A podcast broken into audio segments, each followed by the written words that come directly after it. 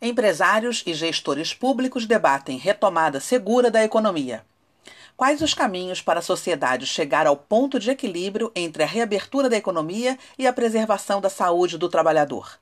Esse foi o centro da discussão da live Covid-19 Protocolos para a Retomada Segura das Atividades Industriais, promovida pela Firjan na quinta-feira, dia 4.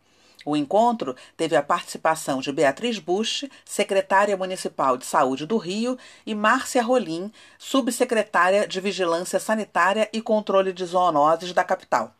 Elas explicaram o que levou a Prefeitura do Rio a lançar o Plano da Retomada, iniciado na terça-feira, dia 2.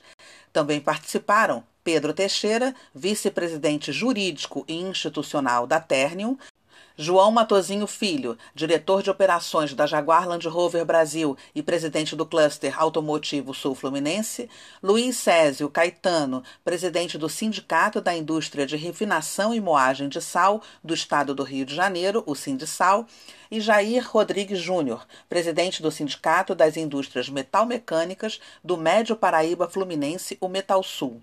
A live foi mediada por José Luiz Barros, gerente institucional de saúde e segurança da Firjan.